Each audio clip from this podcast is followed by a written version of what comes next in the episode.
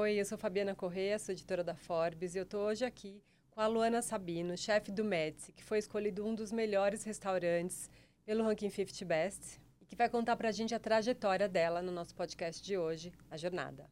Bem-vinda, Luana. A gente conversou um pouquinho aqui nos bastidores. Sua história parece muito bacana e eu queria que a gente contasse ela para os nossos, para quem está assistindo hoje, para quem está nos ouvindo, é, e para se inspirar também, porque hoje essa profissão ser chefe é, é uma profissão muito desejada, muito glamorizada, né? Sim, sim. Não, que alegria estar aqui com você. Eu sou muito fã da Forbes. Então é um prazer ter essa conversa com você aqui hoje. É, como você falou, é realmente agora de uns seis anos, anos para cá, a gastronomia, ser chefe virou um, um, glamour, uma coisa de superstar, que realmente não é a profissão em si. Quando uhum. eu comecei, eu queria gastronomia, Uh, que eu me lembro, eu queria desde pequenininha gastronomia, como eu te comentei, eu veio de família de portugueses por parte de pai e baianos por parte de mãe. E até meus 12 anos eu morava no, em cima de uma padaria. A padaria do seu avô? Isso, a padaria que era do meu avô. Uhum. Então eu sempre tive um contato direto com uma cozinha profissional. Então sempre minha massinha de brincar era uma massinha de pão. Quando eu chegava da escola, eu queria escondido do meu pai, que ele não gostava. Eu ia para a chapa fazer um não sei porque eu gostava tanto de um lanche de calabresa com vinagrete, era meu lanche da tarde, e eu gostava de fazer. Então, eu sempre tive essa vida em torno de restaurante, uhum. da padaria, porque a padaria hoje em dia fazia de tudo. Era um buffet junto com pães, então eu sempre tive em torno disso. Até meados do meu ensino médio, quando eu entrei no ensino médio, é, eu tinha uma competição muito saudável com as minhas amigas de quem tirava a melhor nota. E, ai, ah, vamos se reunir para estudar junto. E aí eu comecei a gostar muito de biologia. Quando eu gostei muito de biologia, eu ficava até tarde com o professor, tirando dúvidas. E ele me perguntou é, qual que seria a minha profissão, que curso que eu queria seguir. E eu falei que ia ser gastronomia. E seis, sete anos atrás, quando eu falei isso, acho que era até oito, o, eles me falaram que gastronomia não era profissão. Então, por que, que eu ia fazer isso? E durante os três anos do ensino médio, falaram para mim, gastronomia não é profissão, não é profissão. E aí eu, ach, eu achei que eu não devia seguir esse caminho. E aí minha avó tinha acabado de falecer de câncer. Então, minha família estava toda despedaçada, porque ela era a nossa fortaleza. E aí eu decidi cursar biomedicina, na inocência, achando que eu ia descobrir a cura do câncer. Uhum. E aí eu cursei um ano e meio biomedicina e percebi que não era aquilo que eu queria para mim em si. Fiquei seis meses parada comecei a cozinhar um pouquinho em casa, vi que era isso que eu gostava e decidi ingressar na gastronomia. O que, que você cozinhava em casa? Ah, eu gostava de cozinhar um pouquinho de tudo. Eu, meu, por parte dos portugueses, meu avô me ensinou muito a fazer bacalhau, a gente comia de domingo bacalhau. Pela minha avó, é tapioca, biju. Eram coisas bem simples que eu cozinhava desde pequenininha. Eu lembro com oito anos, eu querendo fazer os bolos de aniversário, sempre estando nesse meio. A cozinha sempre foi onde eu fiquei mais perto da minha família. Eu acho que de certa forma. Eu chegava na casa da minha avó, ela me oferecia comida. Acho que comida sempre foi um jeito da minha família mostrar um carinho. Igual a gente estava comentando, que eu sou da freguesia do Ó. Ai, se tenha, foi bem na escola, uma coxinha. Se foi isso, era o nosso jeito de premiação. Sem contar que eu sempre fui muito apegada e queria sempre muito lidar com dinheiro. Então, eu pedia de aniversário também dinheiro. Dinheiro tenho... e coxinha. Dinheiro e coxinha. Melhor combo, né? Sim. Gente, eu amo coxinha e a Luana tá falando aqui da, da coxinha do Frangó, eu acho, né? Isso, exato. Da Frangó é um matriz. restaurante, um bar, um restaurante, né? Acho que mais um é, bar, né? uma mistura. É, para quem não está em São Paulo, ou mesmo para quem não conhece, muito famoso. Sim, Muito tradicional, do Lago da Matriz na freguesia, né? Nem sei quantos anos tem, mas desde a adolescência é. eu já ouço falar do frangol, até da minha infância, então tem muito tempo. Desde e as coxinhas são muito famosas, né? Sim, é o ponto forte ali da matriz, que uhum. ficou sempre muito famoso. vontade. Eu, é, uma cerveja e uma coxinha, por mais que eu não goste de cerveja, esse é o combo que todo mundo pega lá. E aquela região, eu acho que de certa forma é uma região muito, meio que do interior, uma região muito familiar. E aí a comida sempre girou também na região da matriz e, com, uhum. e junto com a família, até a vista da cidade, que a vista ali uhum, também é, é, linda. Bem alto, né? É, ali é lindo. Sim, e aí, bom, aí você ganhava dinheiro e ganhava coxinha. Exato. O que, que você faz? A, a, coxinha não, não precisa nem perguntar, mas que, o dinheiro, que, que você, como que você organizava esses presentes aí? Desde pequena eu sempre guardei dinheiro. Eu não sei o que eu tive um apego sempre com dinheiro. Olha que, eu sempre todo mundo guardava. que vem aqui, que tem esse, esse sucesso profissional, empreendedorismo e tal, fala isso. Desde criança eu sempre guardei dinheiro. Aí tá o segredo, guardar dinheiro desde pequeno. Não sei porquê, eu sempre guardei dinheiro. Quando eu morava com os meus pais, o meu primeiro trabalho eu guardei dinheiro, eu não queria gastar. Quando eu morei fora, eu guardava dinheiro. Tanto que foi bom depois pra gente abrir o restaurante esse meu fato de ter guardado dinheiro. Então você começou com o seu dinheirinho ali. O Sim. que que você fazia com isso quando você era criança? Eu guardava e eu gostava de comprar, eu gostava de comprar presente para os meus pais, para minha irmã, mas dificilmente comprava para mim. Era mais para guardar. Quando eu, eu tinha, não sei, uns 14 anos, eu já tinha uns, uns 10 mil reais guardado, que ia Uau. juntando uns Estamos pouquinhos, falando pouquinhos. de 12, 13 anos atrás, É. né? Eu já gostava de guardar. Tenho essa Uhum. mania. Sua família era generosa também, pelo jeito, então. Sim, era um aniversário, acho que era o quê? 100 reais. Aí, Uhum. dia das crianças, tudo eu pedia dinheiro. Eu não Uhum. pedia brinquedo. Uhum. É coxinha e dinheiro. E aí, como foi? Fala um pouquinho. Você falou que teve a, a questão da padaria, né, na sua vida, que você morava em cima da padaria. E que você foi se desenvolvendo, foi aprendendo com isso também. E que, mas que na escola você tinha um, um outro gosto, né? Que era, Sim. enfim, estudar uma outra coisa que era biologia. A coisa não foi, você não se, não se desenvolveu por aí. Como que você pulou é, disso para a gastronomia? Como que foi exatamente essa transição, assim? É desde os meus 13, 14 anos. Eu nem lembro quando você entrou no ensino médio, a idade. Mas desde essa idade era gastronomia. Tanto que eu entrei no curso, no, no ensino médio. Falava, ah, eu não preciso estudar muito. Eu sei o curso que eu quero, é gastronomia. Uhum, Eu falava, sim. vou gastronomia em Morumbi, fim. Era isso que eu ia fazer. Sim. Então era Já algo... até tinha esse curso, né? Já tinha esse curso. A Rosa Moraes, uma Uhum. mulher que eu admiro muito, foi uma das pioneiras para trazer esse curso para o Brasil em si, Uhum. Que ela foi a que trouxe o curso. É, e já tinha curso, já estava tudo certo que eu ia fazer, mas era muito isso de martelar na minha cabeça que gastronomia não era profissão. Uhum. Porque na época não tinha Masterchef, não tinha esses super reality shows, essa fama por Uhum. trás da, da cozinha que hoje em dia tem. Hoje em dia tem pessoas que, ai, não sei o que eu vou fazer, vou fazer gastronomia. Mas tinha alguns chefes famosos já, né? Tinha, sempre teve Alex Atala, Sim. Bel Coelho, mas Uhum. não era nada como um- ser um advogado, Tá. ser um médico, nada desse gênero. Uhum. Meus pais, eu não posso reclamar, eles sempre me apoiaram muito. Não foi coisa familiar, foi coisa mais dos professores do ensino Uhum. médio martelarem na minha cabeça que isso não era profissão. Uhum. Felizmente, eu segui essa profissão e larguei biomedicina, que foi bom, é, todavia é bom para mim, porque biomedicina me ensinou muito sobre fermentação, coisas que eu uso hoje em dia na cozinha também. Uhum. Então tem o seu lado bom, acho que tudo que eu tracei até hoje agregou na minha vida. E como que você... Aí, depois que você largou a biomedicina, conta um pouquinho pra gente como é que foi. É, Como que depois que eu Até pra você largar a faculdade, né? Como- é, Porque tem muita gente que vai ouvir e talvez até esteja se achando na faculdade errada agora, Sim. né? De várias pessoas, será, geração Z que, que acompanha Forbes e que talvez se, se, se enxergue aí, né? Eu tô na faculdade errada. Será que eu sempre quis alguma outra coisa que estava ali, mas não, não me deixaram? Isso é uma, é, um- Uhum. é uma história comum, né? Porque tem as profissões que são vistas como profissões mais certas, né? Para ganhar Uhum. dinheiro e fazer carreira tal. E, e você estava em uma dessas, né? Em tese. sim, E como é que foi deixar isso? Sim, é, foi difícil porque eu quando eu saí, eu não saí com a certeza que eu queria entrar que eu queria entrar em, imagina, que eu queria entrar em gastronomia. Então, não foi que eu saí para cursar gastronomia, eu saí porque eu vi que não era aquilo que eu queria para minha vida. Tá. É, eu sempre tive muito na minha cabeça que eu acho que é uma coisa que eu sou muito afortunada pelos meus pais, que eu tinha que fazer o que eu queria. Uhum. E meu pai, meus pais sempre mostraram para mim, para ser bem-sucedido, você tem que trabalhar muito. Então, biomedicina não era algo que eu iria, que eu sei que eu iria trabalhar muito. Então, eu saí porque eu não me via realizada, ia ser algo que eu ia só entrar, marcar ponto e sair. Uhum. Então, aí eu larguei a faculdade, seis meses parada, vi que eu queria fazer gastronomia e logo quando eu entrei no curso de gastronomia, virou uma chavinha. Eu virei outra Luana, eu realmente gostava do que eu fazia. É, como, meu, como eu disse, meus pais sempre me ensinaram que eu, eu vendo meu pai, eu não vim de uma família em berço de ouro, bem sucedida. Eu sempre vi meu pai trabalhando muito para conseguir chegar onde que ele chegou.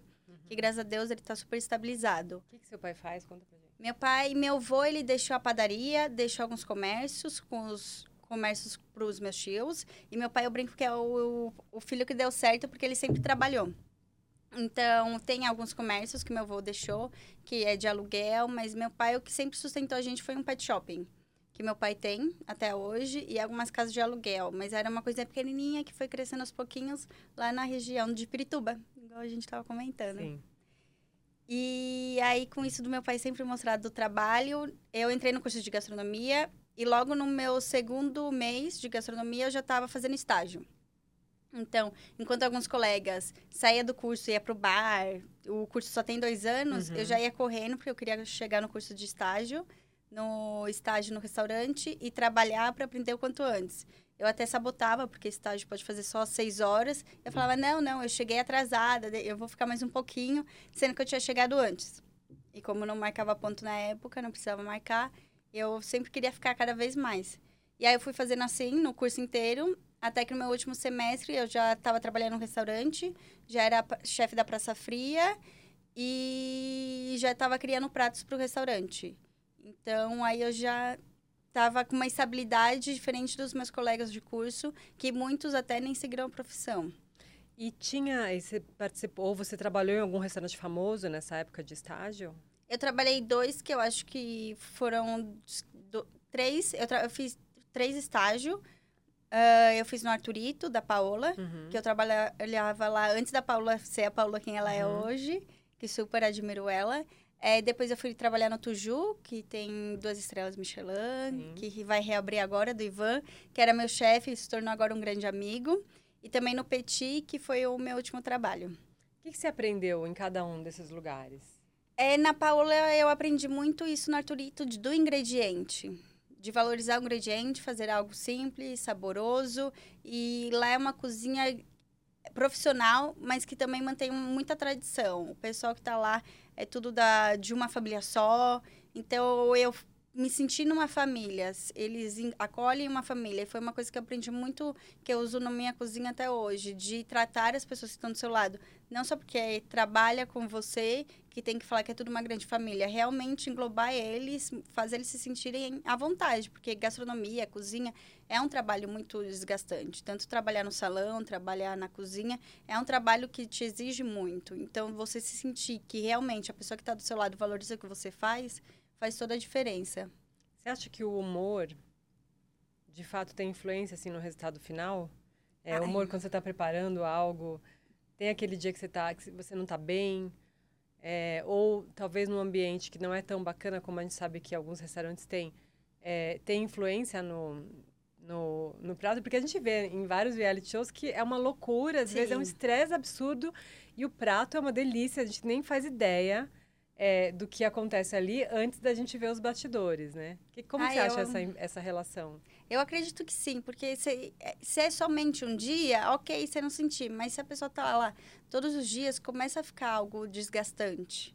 Começa a ficar algo que a pessoa não tá feliz de fazer o trabalho, não tem aquele capricho. Então, lá no Médici, a, a gente é muito lado espiritual, eu uhum. brinco. Porque o nome Médici vem da deusa da lua na mitologia azteca. Uhum. Então a gente acredita muito que a lua interfere em tudo. Interfere nas nossas emoções, em tudo. Então, por isso que a gente faz muito essa questão de se importar com quem está do nosso lado. A gente se importa muito com o produto, que a lua ela interfere muito no mar e na chuva. Uhum. Então, a gente usa muito vegetais, muito frutos do mar. E aí, acho que acolhendo a equipe, conversando com ela, faz o resultado final. Eu acho que dá para o cliente sentir uma atmosfera que está com harmonia do que uma atmosfera que está um caos. Quantas pessoas são no seu restaurante? No total, agora são 22 pessoas. Você é muito jovem, né? Então, Sim. apesar de você ter, ter passado por experiências diferentes, é, enfim, ter trabalhado em lugares diferentes, você ainda é muito jovem. É, como que você lida, né? Como que você busca maturidade para gerenciar uma equipe, né? Eu acho que o que virou muito me amadureceu muito foi o fato de eu ter morado fora. Uhum. Que eu morei em Nova York. Quando eu estava saindo do meu curso de gastronomia. Conta pra gente como é que foi isso. É, é, uma, é uma história engraçada, porque eu estava saindo do meu curso de gastronomia e eu tenho muito problema com zona de conforto. Eu não uhum. gosto de entrar na zona de conforto. Eu acho que isso me estagna muito. Então, eu senti que eu estava entrando numa zona de conforto, tinha trabalhado em restaurantes incríveis. Eu decidi que eu queria aprender tudo aquilo em outro idioma. Uhum. Então, eu criei para um idioma que é importante, que é agora é um necessário hoje em uhum. dia, que é o inglês. Eu queria aprender inglês. E então, eu mandei meu currículo para todos os restaurantes que saíram no 50 Best uhum. daquela época. Mandei, não sei, acho que para mais de 15 lugares. E só três me aceitaram. Foi o Blue Hills, o Alinea e o Cosme. Para ser uma estagiária. Para ser uma estagiária, uhum. não para trabalhar. E eu pus no meu currículo que eu falava inglês fluente. Uhum. E eu não uhum. falava nada. E aí, do Alinea e Blue Hills, eles têm um programa de estágio mais estabelecido. Então, não daria para eu ir antes para aprender o inglês, que eu falei que eu tinha um inglês avançado. Então, acabei escolhendo Cosme, que é o restaurante que eu trabalhei, é, para fazer... Aí, eu fiz inglês antes em San Diego para aprender, porque eu tinha aquele California Dreams na uhum. mente também, uhum. queria conhecer. Então, aí eu aprendi inglês, fui trabalhar no Cosme, que é um restaurante mexicano, do Henrique Olveira, que o Henrique Olveira é o pai da gastronomia mexicana. Ele tem esse restaurante em Nova York, outros nos Estados Unidos e Europa. E aí eu decidi trabalhar lá. E quando eu chego no Cosme, foi engraçado porque eu desci na cozinha, que é no subsolo, e todo mundo falava espanhol, por ser um restaurante mexicano. Aí foi aquele balde de água fria de aprendi inglês, uhum. quero aprender o inglês e todo mundo falando espanhol. Mas tinha pessoas que falavam inglês e eu conseguia me comunicar. Só que pelo fato de ser no subsolo, não funcionava a internet. Eu não tinha coragem de pedir Wi-Fi para alguém. Então, eu não conseguia colocar no Google Tradutor. Eu tinha que fazer receitas preparos de um mole que tem mais de 90 ingredientes. Como que eu vou saber 90 ingredientes em um outro idioma que eu não sei nem achar, pimenta seca. Então, eu entrei num mundo à parte. Eu realmente entrei na cultura mexicana no meio de Manhattan. O que é o mole? Mole, ele é o, é um molho, a tradução para o português uhum. é o molho, que é uma língua ináhuatl, que chama muji, que aí vem mole. E ele é uma salsa muito condimentada. Tem, por exemplo, mole negro tem cerca de 90 ingredientes que a gente tem agora no restaurante. Uhum. E vai sentir, você consegue sentir o, pic, o picante, o umami, um doçor. Vai também chocolate, que é a parte mais tradicional que ele ficou conhecido, por um molho salgado que agrega chocolate, mas é mais pelo amargor do cacau. Bom, semana que vem eu vou lá experimentar isso. Sim, vai ser um prazer te receber. então me fala, aí você estava nesse você falou um mergulho na cultura mexicana. Você não gostou só da, da, da, da, comida, né? Você, você foi, foi um pouquinho além do que era comida. Você foi um pouco, você foi entender um pouco da cultura, tanto que você estava contando um pouquinho de história pra gente aqui, Sim. né, nos bastidores. Como é que foi sua relação com o México? Eu me apaixonei pelo México quando eu comecei a trabalhar no Cosme. Eu queria entender o que eu estava fazendo. E eu entendi que as técnicas lá que eles usam não era francesa, não era a base francesa que a gente aprende na escola. É uma coisa muito mais ancestral. É uma coisa dos Yucatán, Zá, Zapoteca, Maia. Então tinha muita história para aprender. Por mais que eu odiasse história na faculdade, foi uma coisa que eu me apaixonei muito forte pelo México. E eu queria entender um pouco mais disso. Meu marido, sócio, ele é mexicano, mas eu uhum. brinco que eu me apaixonei antes pelo México do que por ele. Você conheceu ele no No, no restaurante. Uhum. Uhum. O que, que, ele fazia lá? Ele era ele era chefe da estação quente, aí depois ele pulou para subchefe. Uhum. E aí eu comecei como prep, não conseguia me comunicar direito, eu fiquei um tempo no, na preparação e depois eu fui para parte fria e depois para quente e aí rodei tudo. Uhum. Mas aí eu acho que a cultura mexicana tem muito isso, de te contar uma história através do alimento. Uhum. E foi isso que eu acho que me apaixonou. Como que você abriu o seu restaurante? Como que você saiu de lá dessa experiência, né? Você veio com essa inspiração mexicana e como que foi a jornada até abrir o seu restaurante com seu marido hoje? Quando eu trabalhava no Cosmo, que eu estava tanto na cultura mexicana, eu vim três vezes para o Brasil. E na primeira vez que eu vim para cá, eu queria comer aquela comida que eu estava 24 horas nela, uhum. porque querendo ou não, lá eu, nos três primeiros meses de estágio, eu entrava às 11 da manhã e saía às 11 da noite. 8 da manhã e saía às 11 da noite. Então, eu traba realmente trabalhava, vivia aquele lugar. Não, eu não fui lá para aproveitar Nova York, eu fui uhum. para trabalhar. Uhum. Pus muito isso em mente. Então, era algo que para mim já era comida do meu dia a dia. Mas esse era essa duração do estágio, das 8 às 11? Não, não era para ser. Ah. Por ser uma imigrante em um país, ninguém ia brigar comigo por trabalhar muito. Uhum. É uma coisa que eu queria muito. Eu tinha, tinha quatro estagiários quando eu estava junto, Uhum. cerca, e eu fui a única que fui contratada para trabalhar lá. Uhum. Porque eu realmente me doava. Acho que tudo que eu faço, eu gosto de mergulhar de cabeça. Uhum. E aí, quando eu trabalhava, eu já tinha um horário mais casuável, era da. Eu entrava por volta do meio-dia e saía uma da manhã, por Uhum. mais que seja um trabalho super desgastante. Como eu disse, sendo imigrante, todo esse Aham. quesito não tem tantas normas. Uhum. Então, eles deixavam e era algo que eu sabia que eu não ia fazer para sempre. Uhum. Eu queria sugar o máximo que eu conseguisse desse aprendizado. E toda vez Quanto tempo durou esse estágio? o estágio durou três meses, mas eu Depois? fiquei por lá por volta de um ano e oito meses. Sempre, no- sempre no, no Cosme. Sempre no Cosmo. Uhum. Nunca, nunca saí de lá. E aí, como eu tava tanto naquela cultura, eu vinha pra cá e eu queria comer isso. E eu não encontrava aqui, em São Paulo, um restaurante realmente que respeitasse as culturas mexicanas, todo esse valor. E eu até entendo, porque é uma cultura muito cara para se cozinhar aqui no Brasil. É.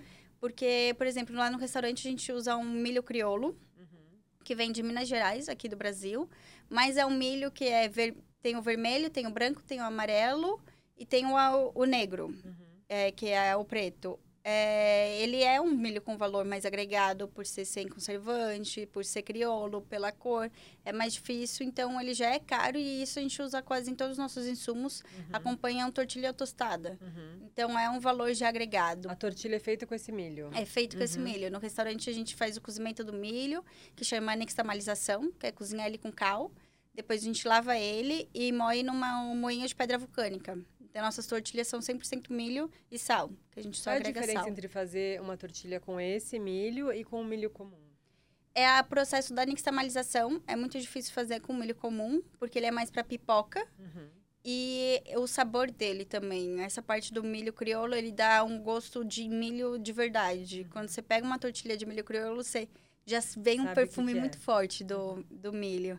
E isso já é uma- um valor muito agregado no restaurante. Lá a gente, ao invés de trazer pimentas mexicanas, a gente desidrata e defuma as brasileiras. E um quilo de uma pimenta já não é barato. E quando você desidrata, perde 80% da matéria-prima. Aham. Então já é algo agrega um valor caro. Por isso que lá no Mets a gente se enfoca com os números, que a gente quer não que seja um restaurante surrealmente caro, mas a gente quer que as pessoas entendam essa cultura. A gente cobra porque realmente é um, um produto caro, mas aí eu consegui entender o porquê que não tinha tanto restaurante mexicano aqui. Por ser um trabalho, a gente não tem uma cultura muito da América Latina muito forte no Sim. Brasil. Faltam muitos restaurantes da América Latina aqui sendo valorizados. Uma cultura mexicana, a gente, a gente não tem uma colônia mexicana forte Sim. aqui. Então, acho Teve que isso... que os peruanos ainda tá, os peruanos, Sim. os amazônicos estão pouquinho alta, né? Tem tem esse lado, mas porque a gastronomia peruana também ficou muito famosa, né? E, e expandiu. Sim. Mas a mexicana, acho que a gente tem muito essa ideia de, de guacamole, é, taco. Ah, que essa coisa né? Tex-Mex também. Exatamente, né? Que é muito dos filmes. E o que que- quais são as estrelas do seu restaurante? O que, que, que realmente tem, é da culinária mexicana, mais raiz, e que, e que brilha, assim, pra, no, teu, no, teu, no teu cardápio? O Mets, ele é uma fusão do, dessa cultura mexicana, mas os nossos ingredientes são brasileiros. Uhum, a gente acredita muito, se a gente está no Brasil, a gente tem que valorizar o que está ao nosso redor. uhum. Não sair importando insumos mexicanos. Então, a gente tem muito uma guatili de jabuticaba, eh, que se assemelha muito a um ceviche peruano, mas é uma guatili que vem da parte de Veracruz, que é de... Aí a gente usa a parte de jabuticaba. Tem um três leites, que é tradicional, mas é de cupuaçu. No mole, a gente usa banana da terra e mel de jataí, que é uma abelha nativa. Ahn, tem uma tostada de polvo com pimenta biquinho. Nossa, Tudo é mu- agora. Tudo muito bom. Parece muito bom. Não, eu, eu gosto, não vou mentir. E, e aí, e como que, do ponto de vista do negócio, como é que, como que você fez? Você falou que já tinha um dinheiro guardado desde lá da sua infância, né? Aham. Como que você fez para abrir o negócio? Como é que foi esse primeiro investimento? É, então, como eu estava comentando antes de ir para essa parte, quando a gente, quando eu vinha para cá não via isso, Uhum. então surgiu o meu lado empreendedor de ver que aí tinha uma opção no mercado brasileiro. Eu acho que São Paulo ainda mais aceita muito outras culturas. Sim. E é uma coisa que lá nos Estados Unidos todo mundo pirava em, em comida mexicana. Uhum. Então, é uma coisa que fazia muito sentido aqui em São Paulo, trazer isso para minha terra. Sim. E aí, eu cheguei para Eduardo, a gente tinha pouquíssimo tempo junto, e falei que eu ia abrir um restaurante mexicano, ele topava vir junto. Vocês estavam lá em Nova York. Isso. Uhum. O planejado, o Médici foi planejado tudo em Nova York. E aí, dei uma semana, ele topou, eu tava muito surpresa, porque quando ele veio pro... A gente planejou isso em ju... julho de 2019. E ele veio pro Brasil em dezembro de 2019. Foi um, um tempo bem curto e ele já morava há seis anos lá. Ele já tinha uma estabilidade lá. E essa era uma mudança muito grande para ele, né? Sim. Porque ele ia vir. Não sei se ele já conhecia o Brasil. Não, Não? não, tem nenhuma família nada aqui. Deixar tudo pra lá. E vocês também mal se conheciam, pelo que você falou, né? Estavam há pouco A- tempo é, juntos. a gente se conhecia, que eu trabalhei por volta de um ano e oito meses lá. Uhum. Mas a gente, acho que tava quatro meses junto. Aham. Não era um relacionamento para Era fazer essa aposta muito mudança. alta. Era. Era. Então era uma responsabilidade, de certa forma, de trazer alguém, Sim. de confiar que realmente iria dar certo. E aí a gente veio para o Brasil. E nesse meio tempo, meu pai estava vendendo uma casa. Que eh, a o apartamento que ele tinha tinha três quartos, as filhas não moravam mais lá. Uhum. E ele queria um apartamento menor. E aí ele sobrou um dinheiro que ele ia curti- usar para curtir a vida dele. Aham. E aí, esse dinheiro, ele me emprestou Uhum. pra gente abrir o Médici, mas era um dinheiro muito baixo. Médici não tem sócio, não teve um recurso tão Uhum. grande para ser quem ela é hoje. Tanto que a gente se surpreende com o sucesso que deu. Uhum. Em menos de dois anos, já tá em lista de 50 Best. Eu tá aqui hoje, já é uma coisa muito sur Pois é, que nos surpreende. Exato. Porque foi a base de muito suor e pouco recurso Uhum. eu diria. E foi com o dinheiro que meu pai emprestou e era uma responsabilidade. Meu pai trabalhou a vida inteira. Tinha um dinheirinho guardado para viajar e eu ia usar ele para abrir o Médici, então tinha muito que dar certo. Não tinha opção de dar errado. Uhum. E aí a gente abriu o Médici em setembro de 2020, mas a gente ah, veio para o Brasil para essa aposta em dezembro de 2019 e alugou o imóvel em fevereiro de 2020 Uhum. que aí em março teve o lockdown que assustou todo mundo. E aí, Não acho estava que... nem pronto ainda, né? Não, a gente tinha Uhum. alugado em fevereiro. Um- tinha que fazer muita reforma no imóvel. Já era um restaurante, mas era um restaurante muito botequinho, mais simplesinho. Uhum. E e a gente queria fazer um restaurante com menu, uma coisa mais fine dining. E não sei se pode falar números, mas a gente tinha por Claro. volta de 400 mil reais para abrir o restaurante, que é pouca E coisa. parece pouco para ser todo o investimento que é um restaurante. Né? É, a gente Reforma conversa e com tudo mais. amigos, agora eles é coisa super de um milhão, dois milhões, é coisa Sim. que eles abriram com um valor muito a mais do que é o, o esperado. Uhum. Então, ter isso no meio da pandemia, ter pouco recurso, já ter assinado um contrato de aluguel de cinco anos, foi um baque pra gente, porque acho que foi para todo mundo, Sim, né? Ninguém esperava uma pandemia. Então, o Médici, é, é, eu tenho muito orgulho do Médici, porque foi a base de muito suor, porque a gente não encontrava ninguém que queria trabalhar. É, o pedreiro, todo mundo tinha medo de sair, não tinha engenheiro que queria ir lá. Então, a gente decidiu a gente mesmo fazer o restaurante. Então, Nesse meio tempo. Nesse meio tempo. Então, as primeiras obras foram eu, meu pai, o Eduardo, minha mãe, minha irmã, a gente quebrando, fazendo tudo que tinha que fazer. Não tinha condição da gente arcar com o arquiteto, então foi a base de Pinterest. O, Instagram- o restaurante foi feito Uhum. de cola imagem, faz montagem, acho que isso, com isso fica bonito. Essa cor combina com essa. Tanto que no começo, hoje, eu achava bonito. Agora a gente fez uma reforma no passado, a gente deu de Uhum. presente uma Uhum. tapeada. Eu falei, nossa, não era tão bonito como eu pensava o restaurante. Porque era a gente pintando, não Sim. tinha um acabamento Mas que aí merecia. você põe aquela luz meio, né? É. Aquela luz baixa, dá um jeito, né? um clima romântico para tapar buraco. Mas o Médici foi a base da gente fazendo. Aí a mesa, ai, não, ou compra uma mesa ou compra um forno, né? Então a gente vai lá e faz a Aham. mesa. Aham. Ou vai um pintor ou compra isso. Então a gente pinta. Então foi muita gente fez. Quando de fato abriu as portas? Em setembro. Uhum. De 2020, né? Isso. Ainda a gente tava muita gente sem sair de casa, né? As pessoas Sim. começaram a sair no começo do ano seguinte, né? De fato, assim. Como, como que foi esse, esse, esse momento que ainda tinha um trauma, tem um trauma, né? Claro.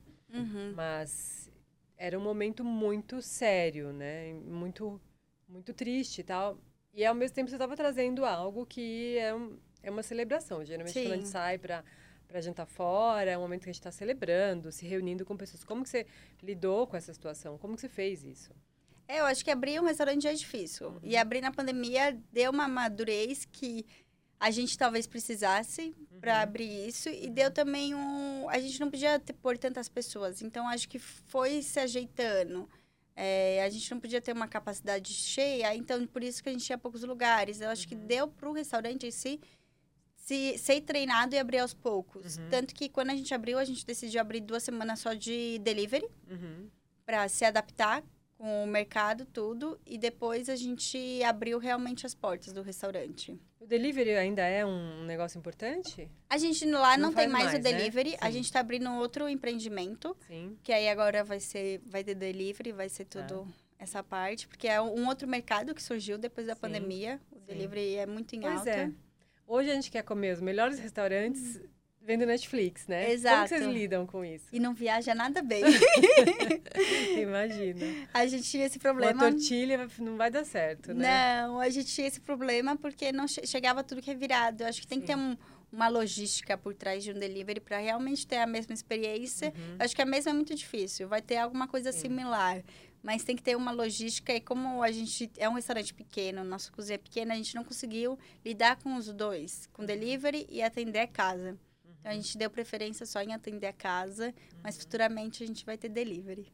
Mas aí vai ser um outro restaurante? Isso, a gente vai abrir uma taqueria, uhum. bem da Cidade do México, tá. tacos de rua, uma coisa mais acessível. E aí vai ter delivery, vai ser algo mais. Um fast food bem feito, tá. mexicano. Bom, e falando de negócios, então você fez um investimento relativamente pequeno para um restaurante, né? Quando a uhum. gente fala em restaurante, os números são altos, porque tem equipamentos e tal, e você ainda tinha uma reforma, apesar de ser um lugar pequeno, exigia uma reforma, né? Sim. né? Você gastou pouco na reforma, porque você mesmo derrubou a parede, você me falou. Exato. É, e como que, como que é lidar com esse negócio? Existe retorno? O restaurante é por amor? Como que é isso em termos de, de dinheiro, de, de negócios mesmo? Por mais que eu ame o restaurante, uhum. eu tenho 22 funcionários. Então, eu tenho 22 uhum. famílias que dependem daquilo. Sim. Então, por mais que seja meu sonho, o sonho do Eduardo, eu tenho que me importar com aquelas 22 famílias. Uhum.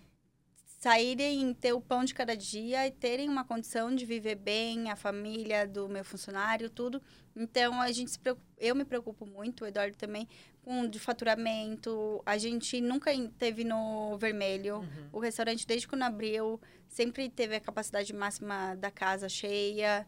Então a gente nunca teve esse problema, felizmente. E eu acho que no começo o que abriu muitas portas foi que os nossos vizinhos via que a gente estava lá todo dia, a, pintando, fazendo de tudo, então foram nossos primeiros clientes. Sério? E eles sempre falaram: ai, não, eu vi que vocês se esforçaram, eu vim aqui ver o que, que é. Eles que tá valorizaram. Uhum. Uhum. Que a gente, lá na região que a gente está, na João Moura, uhum. é, é, é é Pinheiros, mas é uhum. uma parte muito residencial. Uhum. Atrás do restaurante tem uma vila, que é patrimônio histórico, que é uhum. tombado. Sim, uma graça. Um né? amor. É. E aí, os vizinhos da vila, do prédio da frente, é uma área muito residencial. Foram Sim. os primeiros a realmente abraçar a gente. E o Médici teve muito anjo da guarda. A gente tem muitos amigos que apoiaram a gente. Um importador de vinho, nosso, Rafael Malago, que ele sempre apoiou a gente sobrenatural. O nível que ele uhum. apoia parece que é dele. Todo mundo acha que ele é uhum. nosso sócio. Mas ele só é um grande amigo. João Ferraz, a nossa assessoria hoje em dia veste camisa, então acho que não tem ninguém lá que trabalha só para pagar, uhum. só para ganhar dinheiro. Todo mundo, felizmente, a gente fez acreditar no nosso sonho. Uhum. Trabalha lá, agora esse sonho não é só meu e do Eduardo, esse, esse sonho são de várias pessoas. Tanto que o, mérito do Médici jamais vai ser meu e do Eduardo, vai ser uhum. o mérito de muitas pessoas e a gente tem isso muito em mente e a gente faz questão de enfatizar isso. Uhum. A gente sozinho não ia ter feito um terço. A gente consegue hoje em dia viajar, conhecer Tulum, conhecer Ensenada, conhecer essas coisas, agregar coisa para o Médici, porque a gente tem uma equipe incrível, muito qualificada, que uhum. deixa a gente fazer isso. Então você está indo para fora também para conhecer um pouco mais. Sim. Tem, tem outras, outras culinárias lá dentro agora, né? Imagino, além... Agora não é, além da culinária que você aprendeu no Cosme e que você acabou adaptando com o seu jeito, tem outras tem outras versões dentro do México para você enriquecer, né? Sim, é? não, eu tô viajando bastante o México, a gente está fazendo muitos eventos. Até ontem mesmo eu tava, voltei do México ontem. Eu estava lá fazendo um evento em Oaxaca, que é Uhum. capital gastronômica do México. E é, é muita troca fazer esse evento. O Fifty Best abriu muitas portas e Uhum. a gente está conseguindo fazer essa conexão. Acho que a melhor coisa que o Fifty Best dá não é um ranking, ela Uhum. dá, ele dá essas conexões. Muita visibilidade também. né? Exato, também. É que essa é a parte que você tem que ter muito cuidado, porque eu acho que o ego do ser humano é um das Uhum. piores defeitos.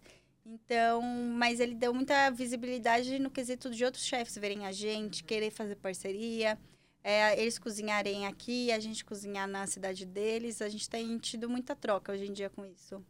O que, que você acha que te colocou no 50 Best? É uma, essa é uma pergunta difícil porque o 50 Best se baseia em votantes. Uhum. Em votantes que a gente não sabe quem é e não sabe quantas pessoas votam e nem quantos votos precisam. Uhum. É, a gente sempre fez muita questão de se relacionar. O Eduardo ele é muito extrovertido. Ele fala com Deus e o mundo. E a gente sempre teve essa coisa muito de Nova York de unir a indústria. Uhum. O Cosme, ele tinha Daniel Bulum, tinha é, Máximo Botura, que ia lá, bebia com a gente, que a gente Uhum. conhecia. Então, acho que a gente sempre teve isso de trazer a gastronomia a se unir. E é uma coisa que a gente cria pro restaurante. Nos nossos primeiros meses, a gente fazia festa todo sábado. Até falar, ok, gente, vamos trabalhar um pouco, vamos parar de fazer festa. Porque não dava tanto certo. A Uhum. gente também estava aprendendo, estava amadurecendo. E uns amigos, no- grandes amigos nossos, o Alberto Landgraf, a gente conheceu numa festa que ele brotou no restaurante. Então, acho que a gente sempre fez muito essa conexão de ah, convidar pessoas para ir no restaurante comer. E eu acho que isso agregou para a gente ter votos no, Ah. pro 50 Best. Mas a gente nunca imaginou que a gente ia estar na posição 27 que a gente entrou. Uhum. E aí também acabou virando Under 30. No mesmo ano, acho que foi um Aham. ano muito de realizações. Aham. Muito abençoado nesse quesito. Eu entrei no Forbes Under 30, a gente foi como chefe convidado também do Masterchef Uhum. em um dia. E várias outras pequenas realizações profissionais e pessoais no decorrer O do que, que você ano. quer fazer ainda nessa área de gastronomia ou onde você quer que o Metsi chegue? Que, qual é o seu sonho como, como chefe e como empreendedora? Eu acho que eu tenho uma qualidade, não sei se é defeito, não sei se é qualidade, da zona de conforto, que é uma coisa que realmente me incomoda, é entrar na zona de conforto. Uhum. Se eu vejo que eu tô entrando, eu já quero fazer alguma coisa. Ano passado, por causa dessa minha vontade de aprender, eu me tornei a primeira sommelier de mescal brasileira, que o mescal é um destilado que é o pai da tequila. É muito complexo para eu explicar todo o mescal hoje. Mas você, você contou um pouquinho pra gente aqui nos Sim. bastidores, né? O mescal ele é uma bebida muito ancestral, tem muito sabor. é, São mais de 40 agaves. Dá para fazer uma variedade de mescal, sendo que a tequila é só agave azul. Então, é uma bebida muito complexa, é forte, porque ela tem mais de 40% de teor de álcool. Tem umas que chega a 60%. Uhum. Se for punta, que for a primeira destilação, chegar a uns Nossa. 70% de álcool. Como se bebe isso? Sempre misturado, sempre em doses muito pequenas, né? Imagino. Então, mescal, uma agave, ela demora cerca, a o mínimo oito anos para a planta ficar pronta para começar o processo de destilação, fermentação. Então, é é uma coisa muito de valorizar o destilado. No México, Uhum. a gente prova ele puro, Uhum. Igual em Minas Gerais, cachaça e uma, um Mas caju é cortado. 40, né? É, 40, o, o- como chama o, o teor alcoólico, é, é, isso? o mescal ele entra em 40, 50, Tá. os, os normais. É que tem umas Já é pessoas bem que... alto, É, né? bem alto. Mas o mescal, quando ele é bem feito, você não sente aquela coisa de queimar. Você consegue... O primeiro gole vai te matar, realmente vai dar Uhum, um álcool. Uhum. Mas o segundo você consegue apreciar melhor. Uhum. E aí a gente bebe ele sozinho mesmo. E tem muito um defumado, muitas notas complexas nele. Uhum. E aí, com essa minha inquietude, eu me tornei sommelier de mescal. E acho que esse fato de eu sempre querer me renovar, não entrar na zona de conforto, vai fazer eu, pessoalmente, me renovar e vai fazer eu puxar o Médici junto comigo, porque o Eduardo também tem esse mesmo mesma intenção que eu. Uhum. É, você falou de vários fe- chefes famosos, né? Vários, é, enfim, pessoas famosas, né? É, como a gente falou no começo, os chefes viraram celebridades. E você, pelo jeito, circulou um pouquinho no meio das celebridades, né? O que que... que- como que você circulou, como que você se colocou nesse lugar e como que você traz essas pessoas para tua vida?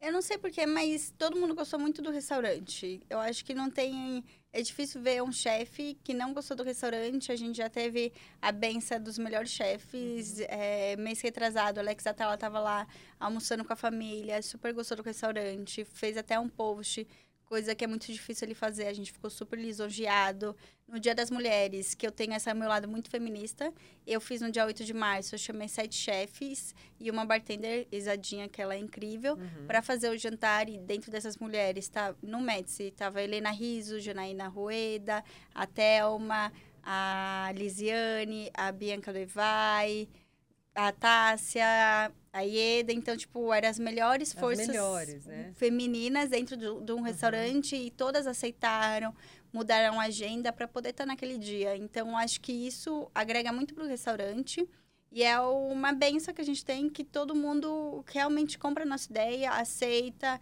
Uh, chefes de, com nome incrível aceitaram ir lá para o restaurante fazer um evento. Ano passado, o nosso primeiro aniversário a gente fez com a Helena, que ela foi nossa primeira amiga que aceitou também, uhum. acreditou nesse projeto por, através do convite do João Ferraz, que é um amigo nosso, que é super amigo dela.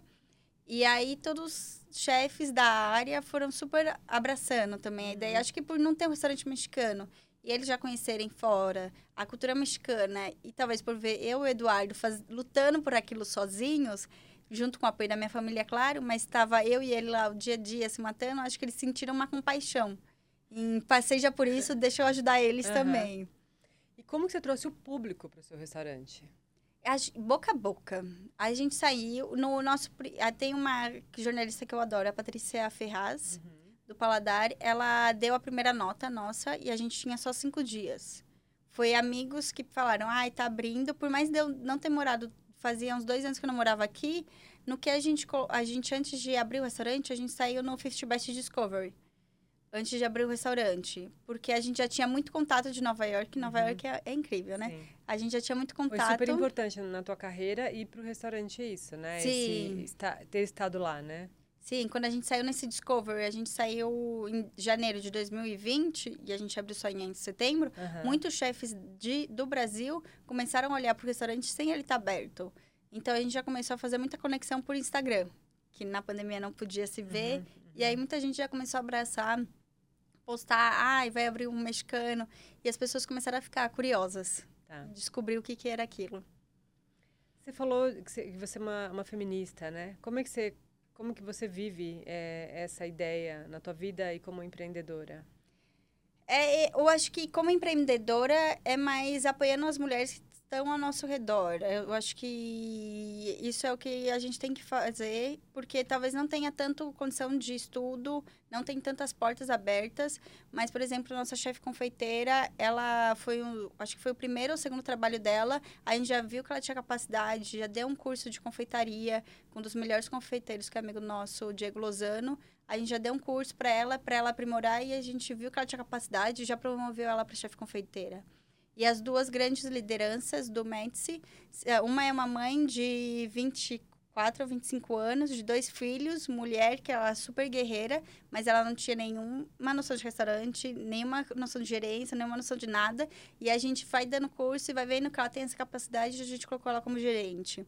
Tem a nossa chefe de salão, que tem 21 anos, que está desde está com a gente desde o começo, que também é uma mulher nova, que não teve estudo na área, mas que é um fenômeno no salão, porque ela teve essa vontade de aprender. Então, acho que no restaurante a gente abre muitas portas para quem quer aprender e eu vou mais para o lado, puxa a sardinha mais para a mulher. Uhum. Então, se eu encontro uma mulher que ela quer aprender, que ela está com ambição, eu super apoio. Uhum. Então, acho que esse meu lado empreendedor vai através disso. E tem minha irmã, que ela é, trabalha mais pro lado da política. No, ela é uma das líderes do Vamos Juntas, uhum. uma das embaixadoras, que também vai me puxando, me colocando antenada nesse meio, porque às vezes eu fico tanto na cozinha que eu esqueço que tem um mundo ao redor. O que, que você faz para além de, de ficar no, no restaurante né, e na cozinha, como você falou? Ah, eu tô tentando estudar mais, voltar uhum. a ler mais, porque eu tinha parado, que é uma vida muito intensa, e agora o restaurante vai tocando sozinho. A gente está tentando ter outros projetos cada vez mais, porque foi aquilo que a gente comentou. São muitas famílias que dependem do restaurante. Então, uhum. Então, quanto mais o restaurante ganhar, mais eles vão ter caixinha, mais a gente consegue promover. Se a gente abrir outro restaurante, a gente consegue pôr mais líderes. Então, acho que chegou a um ponto que a gente não quer crescer só por nós. Uhum. A gente quer crescer muito pela nossa equipe. Eu acho que ela motiva muito a gente a querer ser melhor. E cada vez que eu vejo, ah, os líderes tomando uma decisão que eu falo, eu tomaria essa, eu falo, a gente está no caminho certo. E ter um reconhecimento do Forbes Under 30 dá também uma sensação de selinho, estou no caminho certo.